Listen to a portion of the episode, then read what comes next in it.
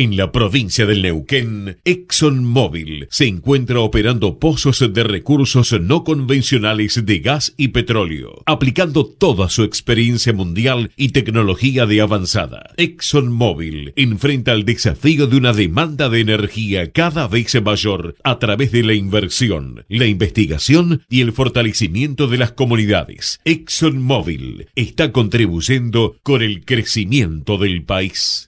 Descubrí la nueva función de la app Galicia. Ordena todos tus consumos por categorías de manera simple para que puedas organizar mejor tus gastos. Buscar en la aplicación, ingresá en más y en la pestaña Gastos vas a encontrar el detalle de tus consumos del mes.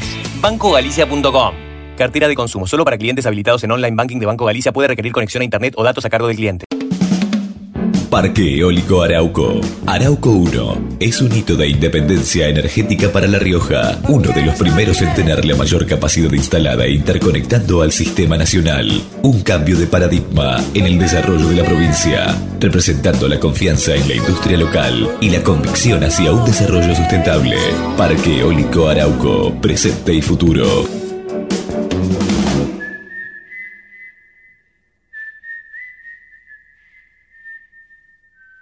Ahorra con plazo fijo digital del Banco Provincia y no ahorres tus ganas de llegar a lo que querés. Obtené tu plazo fijo digital en forma simple y segura desde VIP o cajeros de la red Link.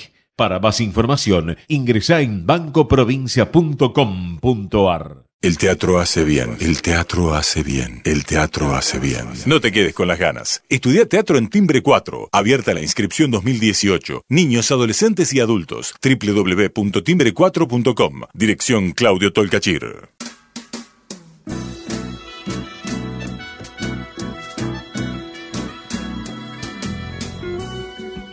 Entrevistas con los protagonistas de la política, la cultura, el espectáculo, la música y el deporte. Un diálogo abierto para pensar desde una óptica diferente. Voces y memoria, los martes de 20 a 21 con la conducción de Hernán Dobri. Gritos do seu sangue e ato Buenas noches, bienvenidos a una nueva emisión de Voces y Memorias. Vamos a abrir los canales de comunicación, pueden escribirnos en Facebook barra Hernandobri, en arroba Hernandobri o en el Facebook de la radio, Facebook barra Ecomedios 1220. Hoy nos acompaña una periodista, locutora, psicóloga social, fue coordinadora de prensa del Ministerio de Educación de la Nación, se desempeñó como locutora en numerosos programas de radio y televisión, durante años fue cronista de Telefe Noticias, trabajó junto a Laura Oliva, Karina Mazoco en el programa Grandiosas por el 13, también condujo Mañana Vemos junto a Mex Urtiberea y a Carla Chuknowski por la TV Pública, acompañó a Edgardo Mesa en De la Noche a la Mañana en las madrugadas de Radio Mitre, también condu- condujo Fanatizados en Radio 1, Conduce hace 22 años su ciclo de interés general Sin Miedo en el canal Metro. Además, tiene su programa radial Fanny Sin Miedo en la radio digital de la UAI. Y en junio de 2016 comenzó un nuevo programa de televisión llamado Juventud Acumulada que se emite por la TV Pública. En 2011 se postuló como diputada nacional por la Ciudad de Buenos Aires en el espacio de, eh, de que respaldaba a Francisco de Narváez y a la candidatura de Ricardo Alfonsín por el partido UDESO, Unión para el Desarrollo Social. Fue galardonada seis veces con el Martín Fierro, obtuvo el diploma al mérito CONEX, el premio Mujeres Destacadas de la Salud en la categoría Comunicación Social de parte del Ministerio de Salud, a la trayectoria en periodismo responsable en la primera entrega por el Centro de Atención al Familiar del Suicida y el reconocimiento del bloque de diputados por el Frente para la Inclusión Social. Hoy nos visita en Voces y Memorias Fanny Mandelbaum. Muchísimas gracias por acompañarnos. Estoy apabullada. no tenía conciencia de que había hecho tantas cosas. Hola, ¿cómo estás, Hernán? ¿Cómo está, Fanny? Bien, muy bien. Una sola cosa Sí. te voy a decir. Yo no me postulé, me postularon. este, nunca me hubiera metido en política, pero me llamó Graciela Ocaña este, para ofrecerme estar con alguien que yo quiero y admiro mucho, con Pablo Lanuse, Sí. Y entonces dije que sí con una condición, que yo no me afiliaba a ningún partido y que yo no era verticalista. Así que este, fue un corto paso, no fue muy bien en las, en las primarias y luego nos bajamos los dos. ¿Pero no pensaste que eso te podía llegar a afectar a tu carrera? No, no, no se me ocurrió, porque lo único que hice fue consultar con mis hijos. Y mi hija me dijo, mamá, todo el mundo te conoce, si a vos te parece que desde ahí podés ayudar más, este, nosotros te respaldamos. Así que... No, por, esa cuestión de la, de la objetividad del periodismo, ¿no? Una vez que pasaste a la política, era volver iba a ser más difícil, ¿no? Sí, pero no lo pensé, no lo pensé. La verdad que no lo pensé. Lo único que, que sí me había puesto un límite, que por eso nos bajamos, que era los Rodríguez A. Cuando vi que, que de Narváez estaba coqueteando con Rodríguez A o con Rodríguez A con, con Narváez, este, no, yo no, no me, no me iba a asociar a alguien que yo había denunciado este, por mentirle a su pueblo. Así que ese, ese fue el límite. ¿Y volverías? No sé si volvería. No sé si volvería. Con todo lo que está pasando y veo que... A mí me parece que en el Congreso de la Nación pasa lo mismo que en el despacho del presidente de la Nación. Una vez que te sentás en esas bancas, es que todo lo que vos querés hacer se te borra o te lo borran. Y entonces llegás con las mejores intenciones y, de repente pasan cosas a tu alrededor que no te permiten ser libre. ¿Y la familia qué te dijo? No, nada. Los chicos este, me dijeron, mamá, nosotros sabemos quién sos, pero te ensucian, te ensucian y mienten, este, y dicen cosas que no son.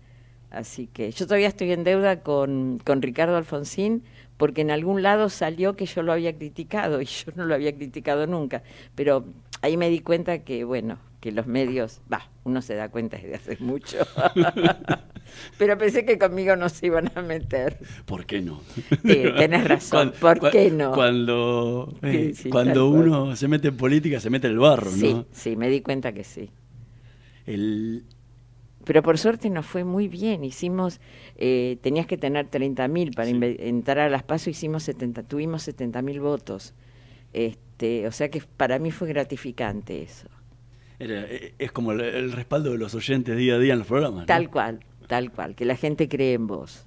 En, en, algún, alguna entrevista citaste una, una frase de la madre de Alejandro Lerner, en la que decía que uno tiene la edad de los proyectos ella que siempre tiene por delante. Exactamente.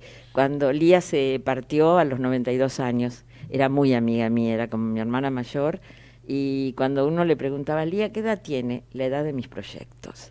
Ella era psicopedagoga, fue la primera mujer que entró al Colegio Nacional Buenos Aires, una persona fuera de serie realmente, eh, trabajó con Pillon Rivière, hacía terapia para gente sana, que es tan importante y para mí fue una referente. Es más, te digo que Juventud Acumulada tiene mucho que ver con ella.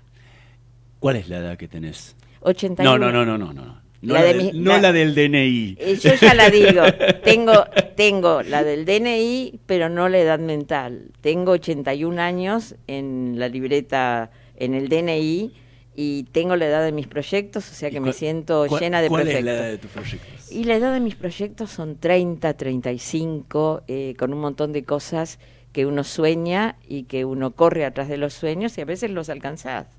Más allá de los, proyectos que estás hoy al aire, ¿tenés algún otro que quieras que quieras llevar adelante todavía? Sí, tengo uno que, que me importa mucho, que ya lo llevé adelante y que fue fantástico, que era el SOS Fanny.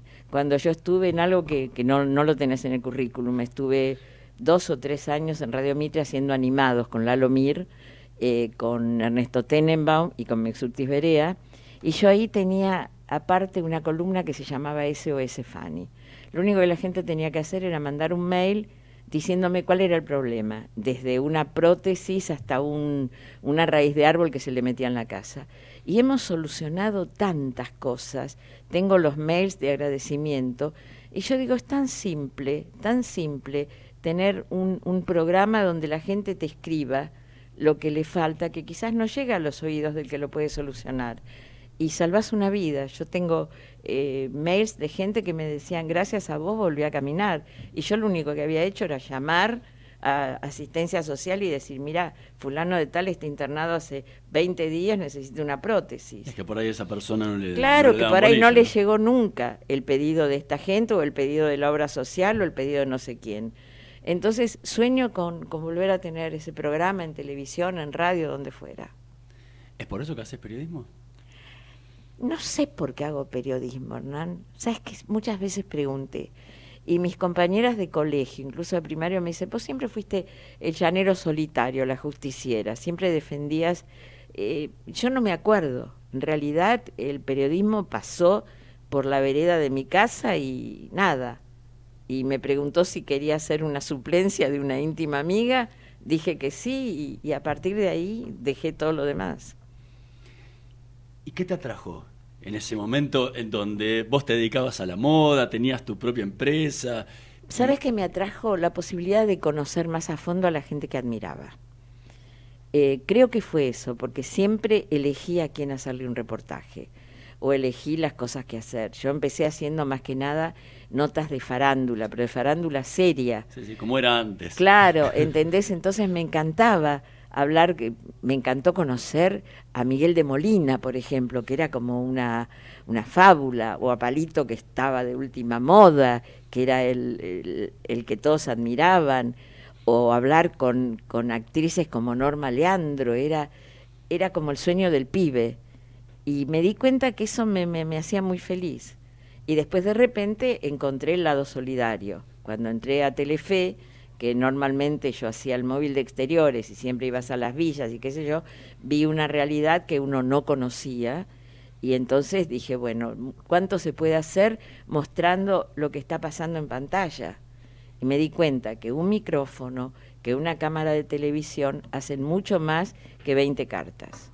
En ese momento de tus comienzos, vos ya tenías, o sea, venías trabajando en el comercio, venías trabajando en la moda, estabas, Es que yo- tenías una estructura. ¿Qué dijo tu familia cuando le dijiste largo todo? Primero mi marido, mi radio"? marido pensó que era un capricho y mi marido era muy inteligente. Entonces dijo, ya se le va a pasar. Y no, no se me Pero no era visionario. No, no era visionario, no, no, dejé todo y empecé con esto y bueno, él dijo, se va a aburrir, tiene que correr de noche, tiene que llevar un grabador, tiene que ir a compaginar, tiene... y nada, me encantó, me encantó. Estamos conversando con Fanny Mandelbaum. Vamos a escuchar el primer tema que eligió para esta noche de Voces y Memorias. Hay humo en tus ojos, en la voz de Estela Raval y los cinco latinos.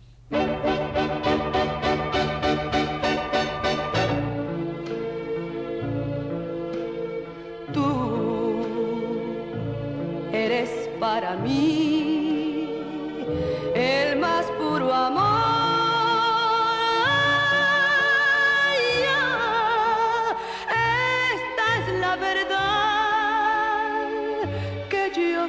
contesté a quien preguntó.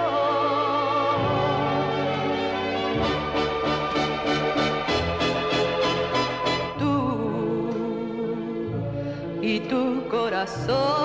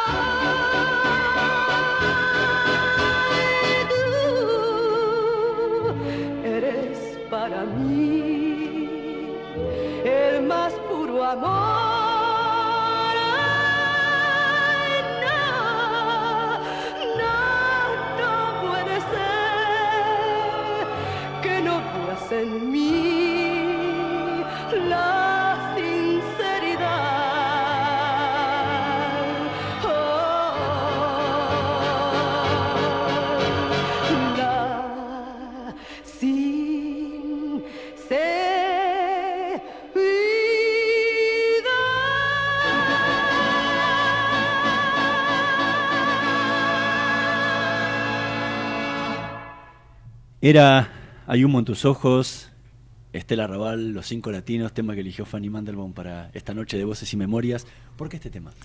Porque cuando yo era joven, allá lejos y hace tiempo, era uno de los temas más románticos para bailar en los asaltos estudiantiles. Y seguramente me debe recordar algún noviecito, no me acuerdo cuál, pero, pero sé que cada vez que lo escucho me, me emociona.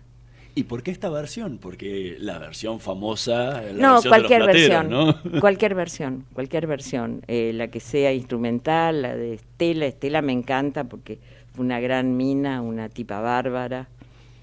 Recién hablabas en el bloque anterior de tus de que tus compañeras decían siempre decían siempre que era la justiciera. En una entrevista hace un tiempo decías que, que fuiste un estudiante mediocre, Totalmente. que te llevabas materias a diciembre, a marzo. Primer año me llevé cinco, segundo año me llevé ocho, eh, estuve un año de oyente y me dediqué a hacer vida social. Eh, creo que el mejor año mío fue el quinto. Porque Fue donde, sí, terminaba, fue donde estudié. No, no fue una, no fui una buena alumna. ¿Y qué decían Sí, era muy buena alumna en, en psicología, en gramática, en historia, las cosas que eran humanísticas, pero geometría, física, química, de terror. ¿Y qué decían tus padres? como no, alumna? nada, tenía que estudiar, nada. Diciembre, marzo, viste, te tomabas una pastillita, no dormías una semana y te aprendías todo de memoria, que después no te quedaba nada, pero el examen salía bien. Y después cuando te tocó, ya, ya de, de más grande, cuando te tocó eh, elegir a vos la carrera, ¿cómo eras como alumna? Tanto en el ISER como en la Escuela de Pichón River. Yo primero elegí Derecho. Estaba entre Derecho, Psicología, que era algo muy nuevo, y, este, y Arqueología. Sí, nada, no. creo que me hubiera muerto en Arqueología.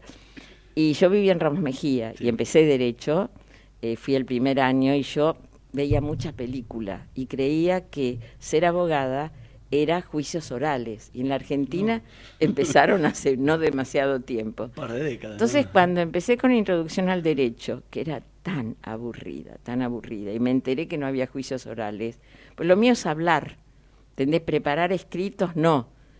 Y dejé, creo que, no terminé el año, creo que dejé en septiembre, octubre.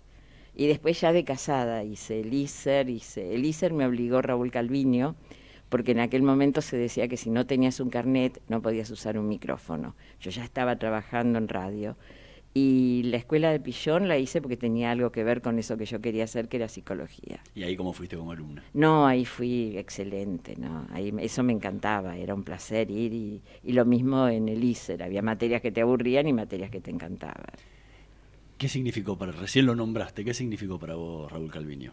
Para mí fue todo, absolutamente todo, porque cuando yo empecé estuve eh, suplantando a una amiga que tiene la misma voz que yo, que todavía somos amigas, Ana María Tiempo, y el único que sabía que no era Ana María, que era yo, era él y Roberto Siciliano, que es eh, como un es un místico dentro de, los operadores, seguramente eh, acá los operadores lo conocen de nombre. Y yo hacía notas en la calle, iba a la revista Gente, hacía la nota del periodista que hacía la nota de tapa, iba al gráfico y le preguntaba qué nota hiciste, por qué. Y nada, cuando volvió mi amiga de su viaje, que le entregué, viste, la posta, me fui a despedir de Roberto y de Raúl y Raúl me dijo, no, no, no te vayas, yo me voy de este programa para hacer mi propio programa y quiero que vengas. O sea, cuando yo empecé en esto era por 10 días. Por eso mi marido dijo, bueno, y después Raúl me convoca a un programa nuevo con brócoli, con un montón de gente para que haga notas en la calle y me pareció fantástico. O sea que para mí es mi maestro. O sea, te pasó aparte esa cuestión de- del programa de verano, ¿no? Claro. Que, que, entra- que entras por unos meses y, terminaste quedándote Ah, me- para siempre. Me pasó lo mismo. Con- Grandiosas era por tres meses, estuvimos tres años. Mex Urtiz Berea me, me convoca a Carla que por favor le haga pata, que vaya por 15 días y después nos quedamos, me quedé tres años. O sea, sí, me pasan esas cosas. En, en su momento dijiste en alguna entrevista que el periodismo, o sea, te ha dado todo en la vida, pero también perdiste muchas cosas. Pero ¿qué es la vida que uno elige? Totalmente. Mira, veníamos hablando de eso, yo venía para acá con una amiga y veníamos hablando de eso y yo le decía, y si volvieran a hacer haría lo mismo. Quizás le dedicaría más tiempo, viste, a la familia, pero esto es una pasión y Hernán vos lo debes entender. Es como que no podés, es compulsivo. Sí, es 24 horas por día. ¿no? Totalmente, vos ves algo, estás en un lugar y ves algo y enseguida, eh, eh, viste, alguien te avisa de una cosa y vos enseguida la difundís y se lo contás a todos y es que vos no lo podés investigar. Pero es una pasión, es ¿Y más es- fuerte que uno. ¿Y qué es eso que, esas cosas que perdiste? Y perdí, eh, me pasan factura, me pasan factura. ¿Qué edad tienen tus chicos? Son chiquitas todavía, Bueno, primaria. prepárate, prepárate. A mí me pasa factura a mi hija, me pasa factura, me pasa factura a mis nietos. Mañana me va a pasar factura a mi bisnieto, porque es, esta es una profesión que no tiene horarios. A mí con el tema María Soledad me pasaba que me iba de Capital, de Buenos Aires, a las 6 de la mañana y volvía los viernes a las 12 de la noche. Volvía tan cansada que dormía sábado y domingo. O sea que, que realmente, y fueron siete años. Eh, por ahí te mandaban a hacer una nota que vas hoy, volvés mañana, y como me pasó con San Luis, y me quedé dos meses. Es una profesión que no tiene horarios, no tiene tiempo, es como la del médico. Entonces, eh, te- mi hija me dice, no estabas para esto, no estabas para esto, y mis nietos también. O sea que me, me lo banco. Me duele, pero me lo banco. ¿El caso María Soledad fue el que más te marcó en tu carrera? es el que hizo que la gente me conociera. Porque hasta ahora, yo- hasta ese momento, yo era una mano teniendo un micrófono y una voz que por ahí subía a un taxi y, y decían, ay, yo esa voz la conozco, pero no, no sabían quién era. Y cuando estuve en San Luis, yo terminaba las notas, porque salía en vivo, diciendo para ustedes desde Catamarca, Fanny Mandelbaum. Y entonces hizo que la gente se enterara de quién era. ¿Y a, y a nivel profesional? A nivel Más digo, más profesional- allá de lo conocida. No, a nivel profesional y a nivel humano. eh, me marcó, me marcó porque me demostró que se puede pedir justicia sin violencia. Cuando veo las cosas que pasan hoy en día, este, digo, ¿cómo puede ser que la gente del pueblo de Catamarca sea mucho más educada y durante siete años lo único que hizo fue caminar alrededor de una plaza, terminó cantando en la puerta de la catedral y diciendo no tenemos miedo, vamos a triunfar. Y se logró un semi-triunfo, porque tampoco fueron presos todos, pero se logró.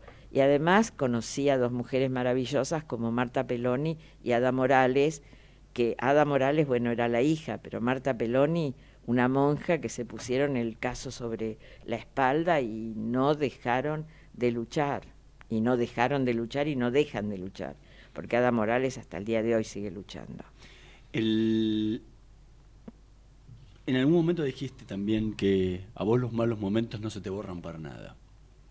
No, están, pero están tamizados.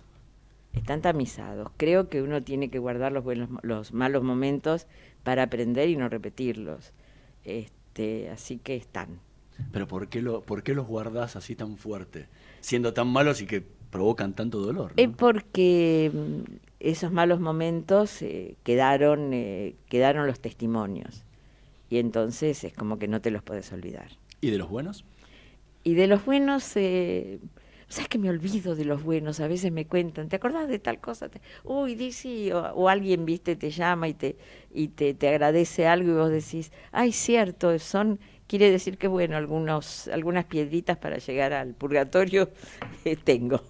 Más allá del caso María Soledad, que decís que siempre es una de las de las cosas buenas que se puede lograr en el periodismo, ¿qué otros buenos momentos Mira, lo- recordás que te haya dado El otro la día, profesión? Eh, hará un- unos cuantos meses, salió que habían operado, le habían hecho un trasplante de hígado a una bebita muy chiquitita, 27 días, si no me equivoco, y me acordé que yo logré que se hiciera el decreto de donante vivo. Y eso me dio mucha felicidad, porque fue alguien que vino al canal con una chiquita que tenía cirrosis y que se moría. La mamá era compatible, pero estaba prohibido el donante vivo, era solamente donante cadavérico. Y hice notas con los médicos que le habían dicho a ellos que se podía hacer, que era la única forma de salvar a la bebita, y hicimos toda una campaña y logramos que el presidente de aquel momento firmara una resolución, el doctor CAE le explicó de qué se trataba y desde ese momento este, hay donante vivo. Y entonces cuando leí todo lo de la chiquita me acordé porque sigo en contacto con esa nena que se llama Agostina Gareñani, que ya tiene veintipico de años, que estudia producción y que es una hermosa muchacha. Y dije, bueno, esta nena tengo un granito de arena en, en la vida de ella. ¿Qué te queda pendiente en el periodismo que, o que te hubiera gustado hacer y que hasta todo, ahora no, no todo me queda hacer? pendiente, me queda pendiente hacer las cosas que pudo hacer quien es mi ejemplo en periodismo, que es Paloma Blackie, hacer volver a vivir, pero con, con elementos. O sea, yo hago eso con juventud acumulada, Sí. pero no, no tengo dinero para tener una cámara que vaya a buscar al maestro, a la tía, al compañero de colegio. Me encantaría hacer eso, pero no están dados los tiempos para eso, no hay presupuesto.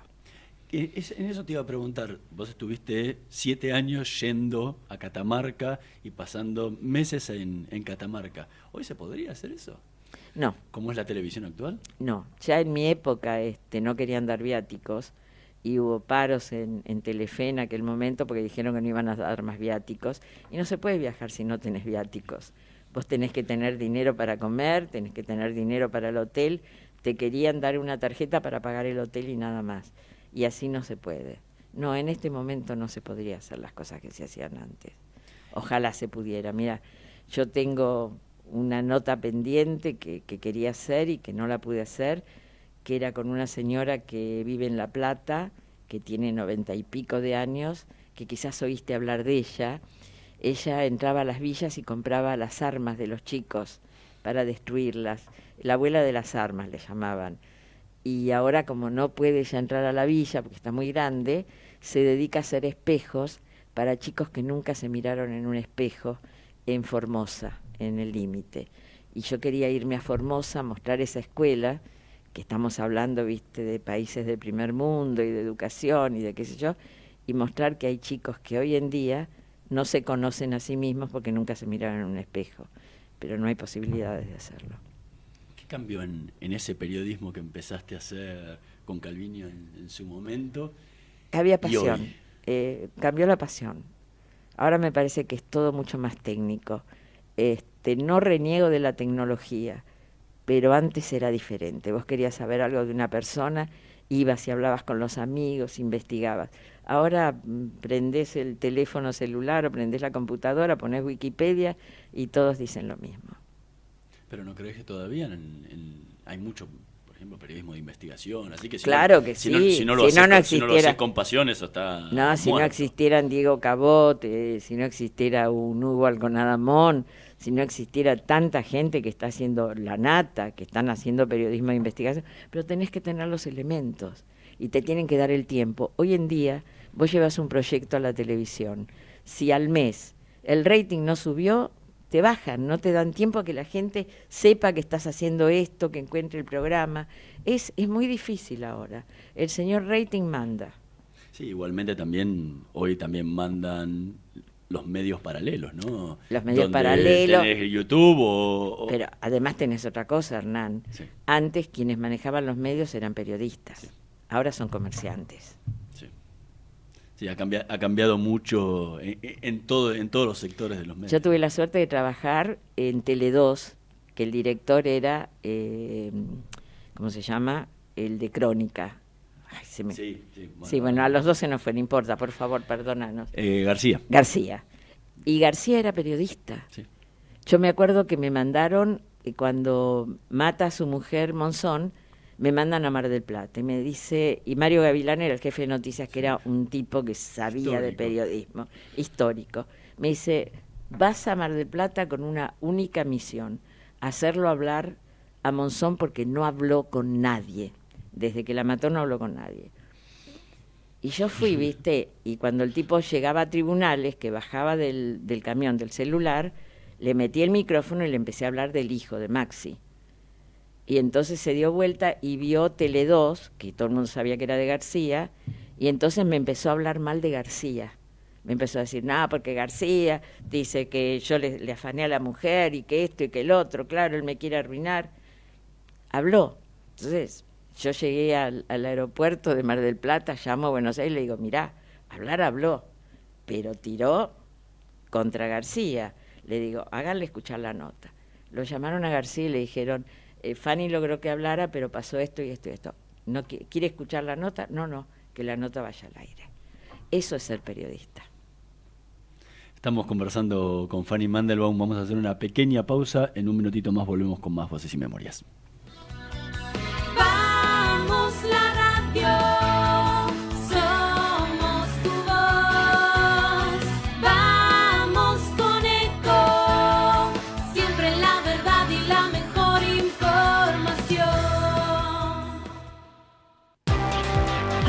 Pero qué tarde que se me hizo. Me tengo que apurar porque si no, no llego, no llego, no llego. No. ¿Pero seguro? ¿Qué problema? Eh, bueno, vamos a encontrar una solución. Bancame ahí que en dos minutos estoy con vos. Bueno, vos ahora te tenés que ir. Sí, pero yo quiero hablar de esto ahora. Cuando llegue a casa te llamo. Te... Tres de cada diez muertos en el tránsito son peatones. Cruzá siempre por la senda peatonal o esquina, respetando los semáforos. Allí, todos los vehículos deben darte prioridad. Luchemos por la vida. Descarga gratis de tu celular la aplicación Ecomedios. Podés escucharnos en vivo, informarte con las últimas noticias y entrevistas en audio y video. Búscala y bajate la aplicación Ecomedios. Podés vernos en vivo en ecohd.com.ar. ecohd.com.ar Conectate con nosotros. Twitter arroba Ecomedios 1220. Voces y memoria. Una hora con los protagonistas de la política, la cultura, el espectáculo, la música y el deporte para pensar desde una óptica diferente.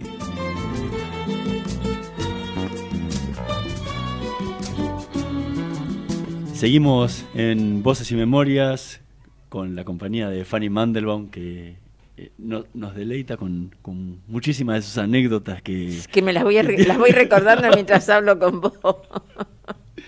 En, al principio, ah, eh, en tu juventud, tomaste una decisión que sin saberlo también cambiaría tu vida, que fue cuando te fuiste un año a trabajar en un kibutz en Israel. No, me fui de turista. De turista y me fui por dos meses. todo te pasa por todo te pasa Todo. temporal en la vida. Vos sabés que todas en mi vida son todas causalidades. Gracias a Dios. Soy incapaz de planificar nada. Si hago un viaje es porque surgió un día que alguien me hizo un comentario y que al día siguiente de repente había una oferta para... No, no, todo lo mío es así. Y esto también fue así. Viajé por dos meses de turista a visitar a una prima que, que estaba esperando un bebé y de repente me enamoré de la libertad que existía en un país cuando yo venía de acá, de un país donde mi mamá me acompañaba a los bailes y a las 12 me venía a buscar mi papá. O sea, una vida completamente diferente, gente de mi misma edad. Era 1959 que fuiste. Me fui en octubre del 58 y volví en, en octubre del 59, un año ¿Y estuve. cómo eres Israel? Era ese de- Israel. de fin de los 50. Y era, era un Israel diferente, era un Israel con mucho idealismo, donde todo el mundo trabajaba para hacer un país mejor, donde no existía la plata. Eh, en el kibutz vos hacías un trabajo y otro, uno te lavaba la ropa, otro te planchaba la ropa. Lo único, el único trabajo que vos hacías para vos misma era hacer tu cama y limpiar tu habitación. El resto era todo, uno me cocinaba, otro me servía la mesa y era maravilloso, era maravilloso. Y a pesar de que era un país que estaba en pie de guerra porque había francotiradores, había una libertad y la gente salía, bueno, ahora pasa lo mismo a pesar de todo, pero yo me quedé Ah, pero, era un, pero era un país muy rústico en ese momento. Era Tenía 10 totalmente. 10 años de vida. Totalmente. todo justo, por hacerse. Justo llegué cuando se cumplían los 10 años. Justo llegué con las fiestas de los 10 años. Y aparte me imagino que era un contraste muy grande con Argentina. en esa época. Nada no, que solo, ver. no solo en la libertad, sino en, o sea, venías de una ciudad como Buenos Aires y terminaste viviendo en un kibutz desde el campo. Sí, nada que ver. Cuando quería ver aire de ciudad tenía que ir hasta Tel Aviv, porque era la única ciudad céntrica. Ni siquiera Haifa, que era un puerto, o Jerusalén, que era la ciudad sagrada. No, pero fueron meses maravillosos. Y volviste casada. Sí, porque yo tenía un amigo obvio que me había propuesto casamiento antes de irme y cuando tenía que entrar al servicio militar, porque al año adquirís, auto, no perdés tu ciudadanía, pero adquirís automáticamente la de Israel y por mi edad tenía que entrar al servicio militar y mi mamá se volvió loca. Y entonces Guillermo, que había mantenido contacto con mi mamá todo ese tiempo, se intercambiaban las cartas, antes se escribía, eh, no había telefonitos, le dijo a mi mamá, bueno, yo la voy a buscar. Y mi mamá dijo, ¿y van a volver juntos sin estar casados? No. Dice, si usted la quería buscar, se tienen que casar. Así que me casé por poder y volví. Me vino a buscar con la libreta en el bolsillo de la camisa. Estuvimos de novios dos, tres meses hasta que realmente consumamos nuestro matrimonio, porque yo no había estado nunca de novia. Lo quería mucho, pero era como era otra época. Los chicos que están escuchando esto no lo pueden entender. No. No lo pueden entender. Eh, la relación con un noviecito, con un amigobio, llegaba hasta un besito en la mejilla, este, tipo robado. Así que.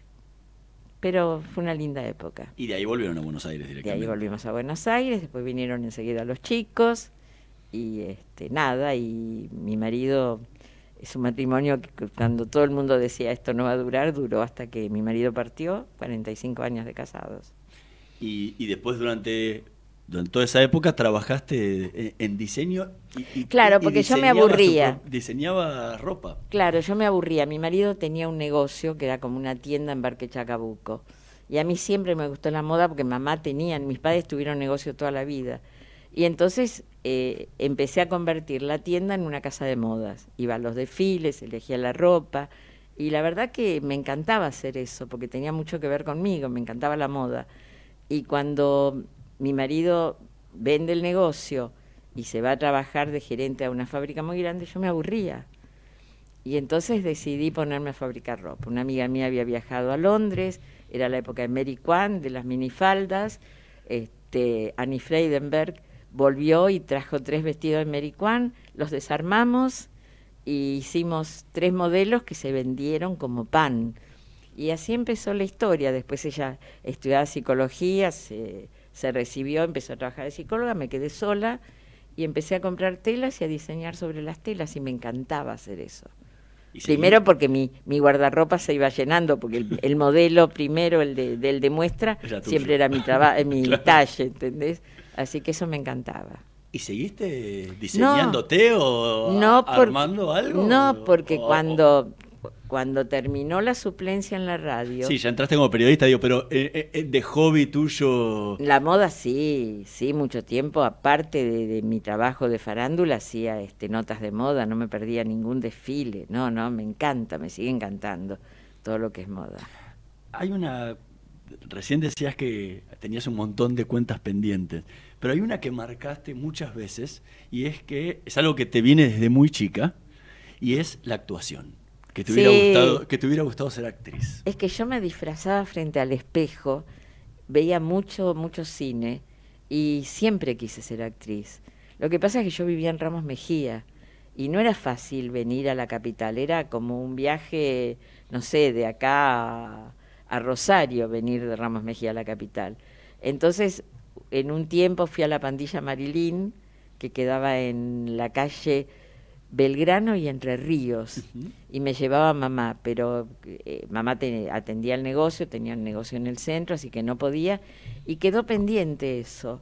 Y tuve la suerte de en quinto año tener un profesor de psicología que se llamaba Belardo Arias Bayofet, era hermano del escritor Abelardo Arias, el de Álamos Talados, y él le encantaba el teatro porque era director de las dos carátulas de Radio Nacional. Y entonces decidió hacer una obra de teatro, así que me saqué el gusto. Hice teatro, hicimos una obra de Jean Nui en el teatro de, de Morón, en la, de la municipalidad de Morón, y me quedé con ganas, siempre me quedé con ganas de hacer teatro. Le dije la vez pasada a un director que estuvo, le digo, estoy en condiciones de hacer solo 80. Le digo, así que el día que quieras dirigirme, yo me hago un curso relámpago y, y hago la obra. Pero hay hay, muchos casos de gente que ha empezado a actuar de grande. Sí, y siempre hace falta una viejita en una obra. La vieja dama indigna, por ejemplo. Betty Elizalde decía que ella era la vieja dama indigna. Un besito para Betty. Pero nunca pensaste en, en hacer, digo, eh, Siempre pienso. estudiaste, estudiaste eh, tus carreras de grande. No, no, sí, nunca, sí, está, está. ¿por qué- digo, ¿por qué la postergaste y nunca decidiste actuar? Por falta de tiempo. Por, solamente por falta de tiempo. Porque vos para hacer un curso de teatro tenés que dedicar tiempo. Y yo, con un programa de televisión en cable, que este año, vos dijiste 22, este año, en el 19, cumplo 25 años con este programa. Empecé, hubo dos años que hice en Red de Noticias, que luego se cerró, y después lo hice, lo hice sola. Tenés que grabar. Para grabar tenés que saber con quién vas a hablar y de qué se trata. Sabés que eso lleva tiempo. Veo que vos te ilustraste y leíste y sabes un montón de cosas. Eh, con el de la televisión pública, que es mucho más difícil, porque tenés que buscar cosas de hace mucho para que el invitado no se acuerde. ¿Entendés? Es gente que tiene de 75 para arriba. Y tengo un programa de radio que, que es de dos horas, que vas, que volvés, que invitás, que buscás. Este, no, no tengo tiempo. Y tengo además dos hijos, cuatro nietos y un bisnieto. Que, Que no, no, querés que, que no querés que te sigan pasando más no facturas. que- por lo menos el bisnieto, ¿viste? Las otras ya te vienen pasando facturas hace tiempo. bisnieto y medio, porque para dentro de un par de meses viene el otro. Así que te imaginas que, que no te dan los tiempos. Y además quiero viajar y quiero ver a mis amigos y quiero ver todos los estrenos. Y ahora soy jurado, viste, de un premio y cuando sos jurado tenés la responsabilidad de ir y ver las obras. No, son muchas cosas. Estamos conversando con Fanny Mandelbaum. Vamos a escuchar el segundo tema Dale. que eligió para esta noche de Voces y Memorias. Malena, en la voz de Roberto Goyeneche.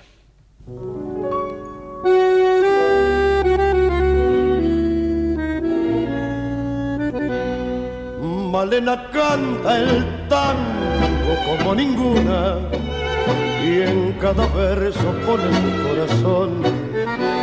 A sus del suburbio su voz perfuma. Malena tiene pena de bandoneón, tal vez allá en la infancia su voz de alondra como ese tono oscuro de callejón.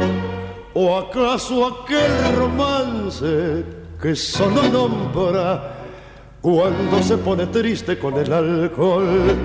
Malena canta el tango con voz de sombra. Malena tiene pena de bandoneón. Tu canción tiene el frío del último encuentro. Tu canción se hace amarga en la sal del recuerdo. Yo no sé si tu voz es la flor de una pera, es solo sé al rumor de tus tangos, eh, Malena, te siento más buena, más buena que yo. Tus ojos son oscuros como el olvido, tus labios apretados como el rencor, tus manos eh, dos palomas que sienten frío, tus venas tienen sangre de bandoneón, tus tangos son criaturas abandonadas que cruzan sobre el barro del callejón cuando todas las puertas están cerradas y ladran los fantasmas de la canción. Malena canta el tango con voz quebrada. Malena tiene pena y de bandoneón. Era Malena, en la voz de Roberto Goyeneche, tema que eligió Fanny Mandelbaum para esta noche de Voces y Memorias. ¿Por qué este tango? Primero, porque tiene una historia muy linda que me la contó María José de Mare, que es la sobrina del autor de la música, y entonces me encantó la historia, la verdad que me encantó. Y segundo, porque otra asignatura pendiente es aprender a bailar tango, y me parece un tango maravilloso. Bueno, ahí vas a tener menos trabajo que... Sí, si no, es que- Que, difícil. estudia- que estudiar actuación. Pero es un hobby, no es para hacerlo, ¿no? Uno puede aprender, ir a, ir a alguna milonga a bailar y, Sí, e sí. ir aprendiéndolo de a poco, ¿no? Sí, tal cual, tal cual. Es una asignatura pendiente. El, en algún momento eh, contaste, y, y hace un, en el bloque pasado dejaste entreverlo un poco, el, el tema de cómo era tu infancia. Que decías que te prohibían volver a tu casa después de las 12 de la noche, que, que tu papá te iba, a te buscar. iba a buscar a la fiesta. Bueno, hoy todavía pasa lo mismo. Sí. Chicos, más tarde no son las Ya 12, te- pero por las 3, ya 4 te- de la mañana. Ya te va a tocar. Pero nosotros no hacíamos previa. Ahora los chicos hacen la Sí. previa hasta las 12 de la mañana. Viven de fiesta. Claro, y nosotros tomábamos primavera sin alcohol. No sabíamos lo que era un porro. Y te decían, y te prohibían leer algunos libros. Sí. Que después los leías a escondidas. Tal cual. ¿Qué libros? Mira, uno de los libros que más recuerdo es Mirad los lirios del campo, de Erico Verísimo. Otro era El matrimonio perfecto de Van de Velde, que lo leía a escondidas. Y después eran las novelitas de Corintellado, que eran todas novelitas románticas. Era una época de romanticismo, de bailar lento, de enamorarse todos los días de alguien diferente.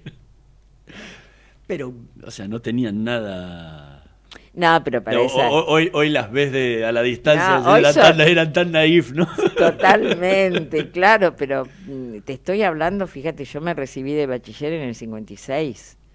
Este, era otra época, era otra época. Y lo que sí leía, porque me encantaba leer y porque me regalaban, el mejor regalo para mí eran libros, toda la colección Robin Hood, toda la colección Villiquen, y algo que hoy no se conoce, que yo me quedan algunos libros, no sé dónde estará el resto, que era todo lo de Monteiro Lobato. Monteiro Lobato tenía una colección que a mí me abrió la mente, que era la historia de dos primitos, Perucho y Naricita, que vivían en una quinta, con una criada negra que era Anastasia, y con la abuela, y cada libro era una historia, eran las matemáticas de, Li- de Emilia, la geografía de, de Perucho, y a mí eso me, me, me abrió la cabeza, yo leía muchísimo, no había televisión. ¿Entendés? y entonces Y había mucha radio. había mucha radio, yo dormía con la radio escondida abajo de la, de la almohada, porque mi mamá a las 10 de la noche había que ir a dormir, pero yo escuchaba mucha radio. ¿Y qué te me gustaba escuchar? Mira, escuchaba teatro desde el teatro, que antes se transmitía, no me acuerdo si en Radio El Pueblo, así que el teatro me gustaba ya de, de- desde chica. Escuchaba música, escuchaba los programas nocturnos de boleros, porque eran programas de boleros. Eso era lo que me gustaba. No, no me daba todavía por las noticias.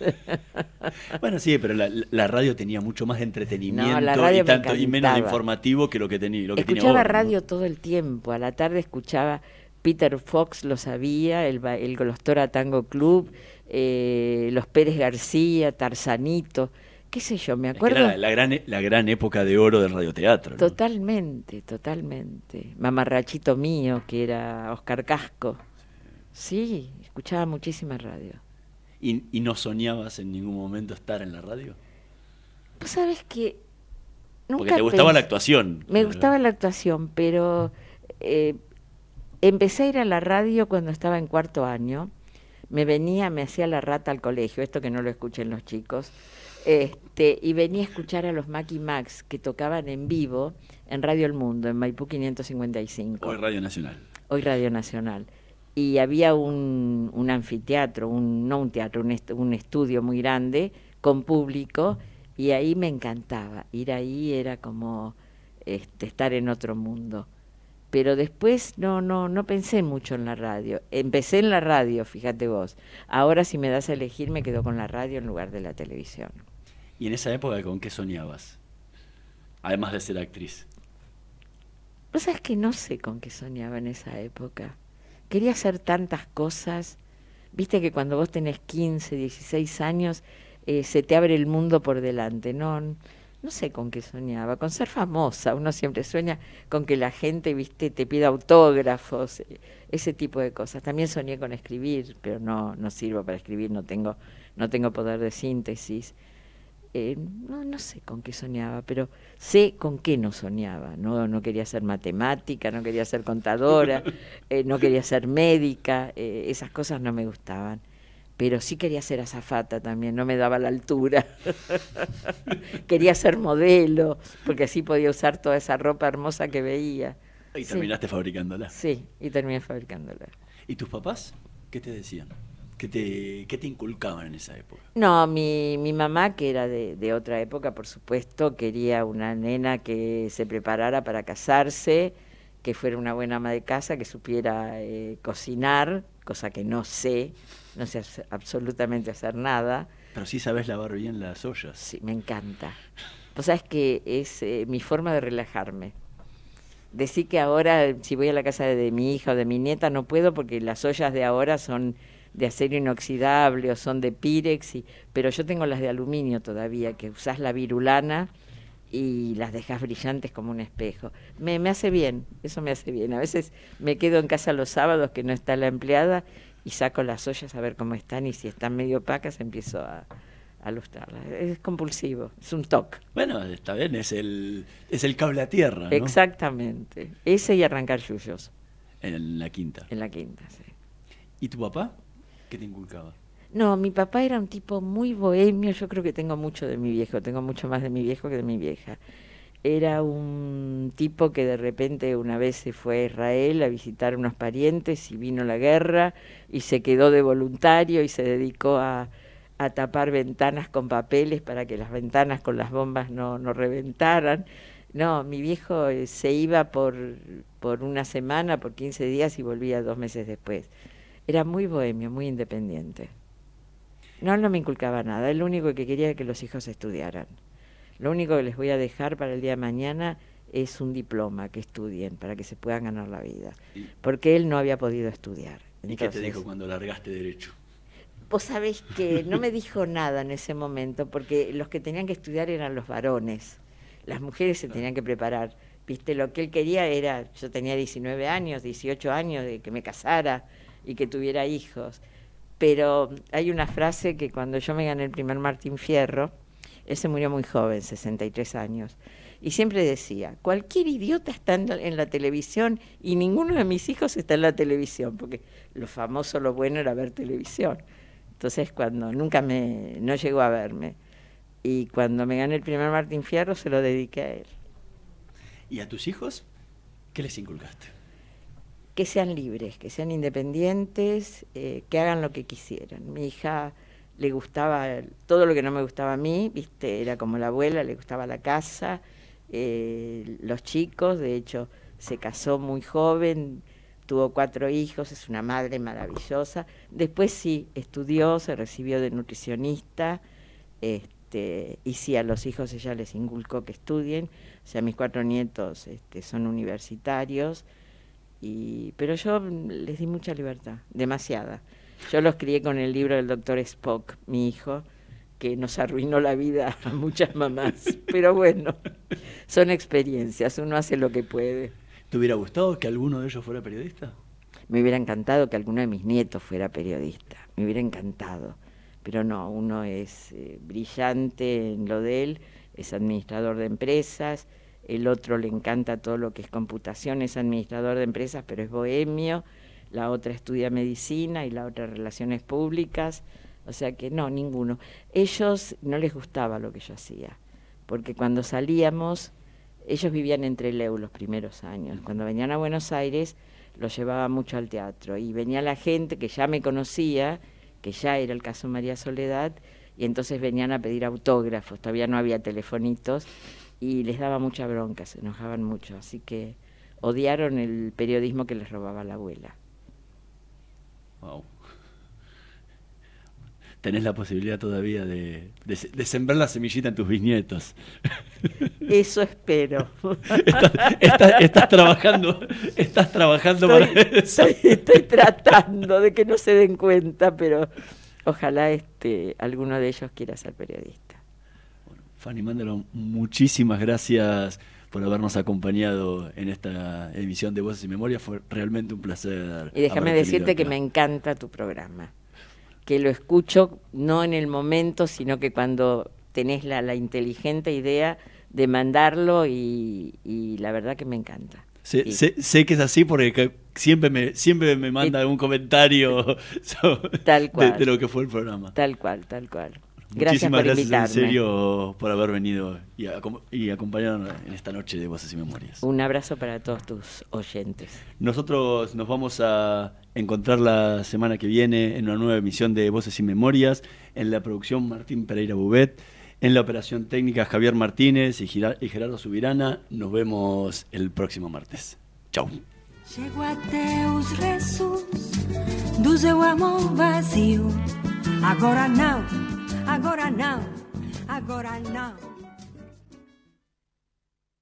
En la provincia del Neuquén, ExxonMobil se encuentra operando pozos de recursos no convencionales de gas y petróleo, aplicando toda su experiencia mundial y tecnología de avanzada. ExxonMobil enfrenta el desafío de una demanda de energía cada vez mayor a través de la inversión, la investigación y el fortalecimiento de las comunidades. ExxonMobil está contribuyendo con el crecimiento del país. Descubrí la nueva función de la app Galicia. Ordena todos tus consumos por categorías de manera simple para que puedas organizar mejor tus gastos. Buscala en la aplicación, ingresá en más y en la pestaña Gastos vas a encontrar el detalle de tus consumos del mes. BancoGalicia.com Cartera de consumo solo para clientes habilitados en online banking de Banco Galicia puede requerir conexión a internet o datos a cargo del cliente. Parque Eólico Arauco. ¿Sabías que un generador de 2.1 megawatts genera suficiente energía para abastecer 2.800.000 hogares por año y el equivalente necesario para regar 2.900 hectáreas de olivos anualmente? Significa no emitir 3.700 toneladas de dióxido de carbono al año. Asimismo, con su potencia de 50 megawatts, permite un ahorro anual de combustible de más de 12 millones de dólares. Parque Eólico Arauco. Presente y futuro. Ahorra con plazo fijo digital del Banco Provincia y no ahorres tus ganas de llegar a lo que querés. Obtené tu plazo fijo digital en forma simple y segura desde VIP o cajeros de la red Link. Para más información, ingresa en bancoprovincia.com.ar. El teatro hace bien, el teatro hace bien, el teatro hace bien. No te quedes con las ganas. Estudia teatro en Timbre 4, abierta la inscripción 2018. Niños, adolescentes y adultos. www.timbre4.com. Dirección Claudio Tolcachir.